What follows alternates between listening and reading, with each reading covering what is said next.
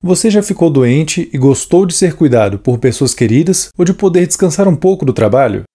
Existe um transtorno mental que fica bem distante disso, no qual pessoas fingem doenças, às vezes por anos, mesmo que isso cause prejuízos à pessoa e sem que exista alguma vantagem muito clara em agir assim.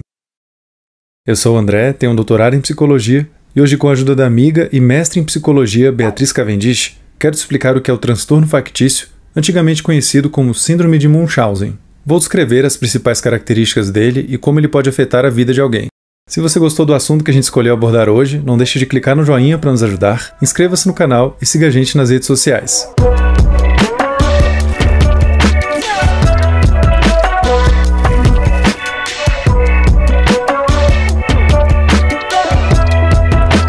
Transtorno factício envolve a simulação, o exagero ou a falsificação compulsiva de sinais e sintomas físicos ou psicológicos de algum problema de saúde. Para parecer doente, a pessoa pode fingir dores ou criar intencionalmente lesões no próprio corpo, por exemplo. Diferente de quando alguém apresenta interesses financeiros ou pessoais em ficar doente, como ter uma folga no trabalho, quem vive essa condição age assim sem que exista um motivo óbvio, como obter vantagens financeiras ou profissionais. Existem dois tipos de transtorno factício. O transtorno factício autoimposto ocorre quando a pessoa simula ou falsifica sintomas em si mesma, muitas vezes recorrendo até a métodos perigosos para isso. A fraude dos sintomas também pode ocorrer em outro indivíduo sob os cuidados dessa pessoa, como um filho, parente ou um animal de estimação. Isso é o que configura o transtorno factício imposto a outro, e o diagnóstico não é dado à vítima, mas sim ao autor das fraudes. O transtorno pode se focar na simulação de sintomas psicológicos ligados a algum transtorno mental. Essa simulação reflete a ideia que a pessoa tem do que seria esse transtorno, não correspondendo necessariamente de maneira precisa aos critérios diagnósticos dele. Muitos casos envolvem principalmente a simulação de sintomas físicos, como dores abdominais, tonturas e perda de consciência. A representação dos sintomas fica limitada aos conhecimentos médicos e à imaginação do indivíduo. Também é possível que a pessoa exiba uma combinação de sintomas físicos e psicológicos, sem que haja o predomínio de algum deles. Como os comportamentos ligados a esse transtorno envolvem o engano e a simulação, o seu diagnóstico costuma ser um grande desafio. É preciso descartar hipóteses de doenças físicas, avaliar o histórico de saúde da pessoa e realizar uma série de exames antes de considerar o diagnóstico de transtorno factício para alguém. Deve ficar claro que os sintomas ou lesões estão sendo falsificados ou induzidos diretamente por alguém. Os comportamentos fraudulentos devem ser evidentes mesmo na ausência de recompensas externas óbvias e eles não devem ser melhor explicados por outro transtorno mental. Algo que sugere esse diagnóstico é a pessoa exibir sintomas mais exagerados quando sabe que está sendo observada.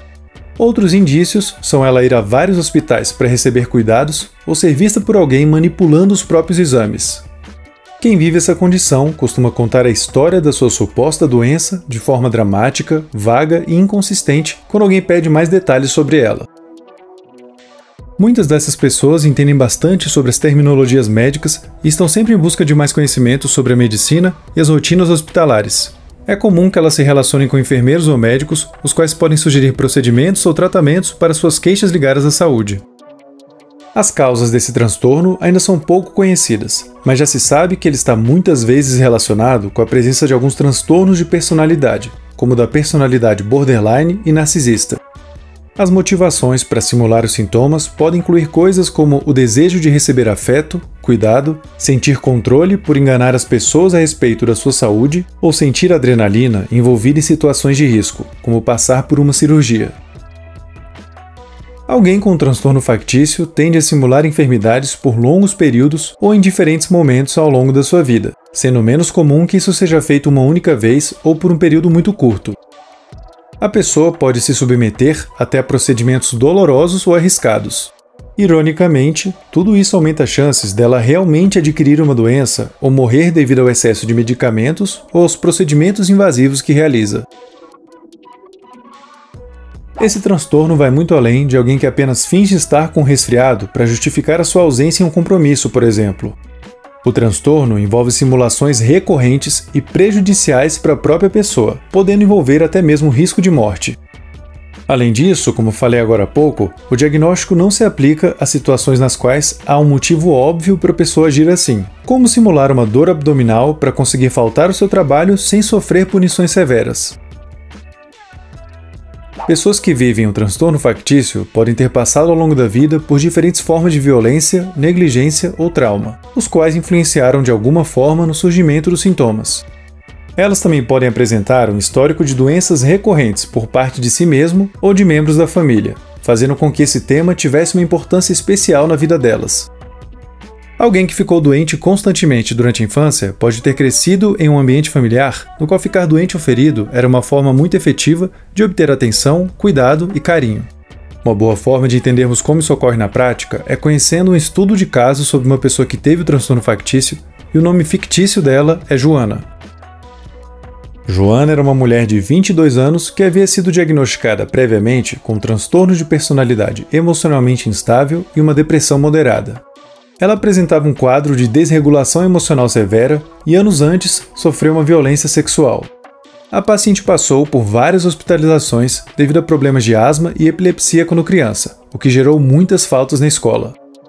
Ela começou a estudar enfermagem na universidade, mas abandonou o curso antes de terminar, ao longo dos anos, Joana foi parar dentro de muitos hospitais por conta de várias queixas, como dores no peito, no abdômen, convulsões e tonturas. Segundo sua mãe, ela praticamente só saía de casa para ir ao hospital ou ao consultório médico. Ela costumava ligar para a enfermaria do hospital alegando precisar de atendimento urgente.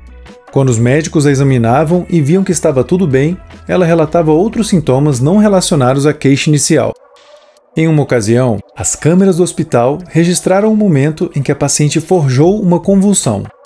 Apesar da equipe médica ter reunido muitas evidências, deixando claro que a Joana estava simulando sintomas, ela se tornava agressiva quando alguém sugeria o diagnóstico de transtorno factício. Ao final, ela se tornou mais receptiva ao diagnóstico e aceitou ser transferida para uma unidade especializada em pacientes com transtornos mentais. Uma última coisa sobre esse caso é que antes de ser transferida para essa unidade especializada, a Joana confessou que simulou várias vezes os seus sintomas de forma deliberada, mesmo que não soubesse explicar muito bem o porquê fazia isso. Em torno de 1% dos indivíduos que estão em ambientes hospitalares tenderão a apresentar o transtorno factício. Apesar de ser uma porcentagem baixa, juntos, esses casos representam milhões de dólares em gastos no sistema de saúde, não existem muitos estudos avaliando a eficácia de tratamentos para essa condição. De maneira geral, a psicoterapia individual e familiar são alguns dos caminhos mais promissores, sendo que a familiar é fundamental em caso de transtorno factício imposto a outro envolvendo parentes. Também não existem medicamentos especificamente voltados para esse transtorno e que tenham sido estudados da maneira ideal, Apesar disso, medicamentos podem ajudar a lidar com outras condições que costumam acompanhar o transtorno, como transtornos depressivos ou de ansiedade. Caso você tenha se identificado com o que descrevemos, ou suspeite que alguém esteja passando por isso, aqui vão algumas dicas. Dica número 1: Não confronte ou acuse a pessoa diretamente em um primeiro momento. Esse tipo de coisa pode deixá-la super defensiva e irritada, o que acabará dificultando mais ainda a sua capacidade de realmente ajudá-la. Pode ser mais interessante acolhê-la e demonstrar empatia pelas suas queixas.